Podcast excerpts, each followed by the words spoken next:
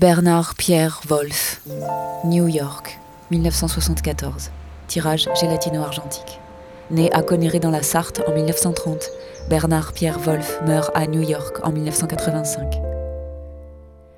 Bernard Pierre Wolff vivait la photographie comme une écriture quotidienne et fulgurante, arpentant la ville, traquant l'instant photographique à l'instar d'Henri Cartier-Bresson qu'il admirait.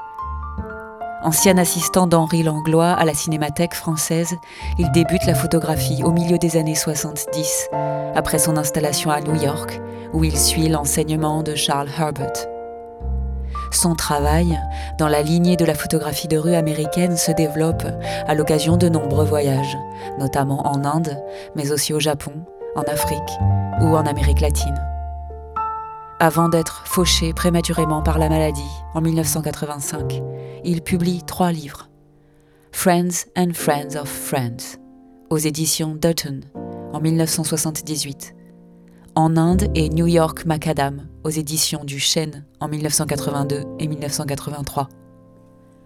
Sophie Lambert. Bernard Pierre Wolff a fait don à la Maison européenne de la photographie de l'ensemble de son œuvre et de ses archives.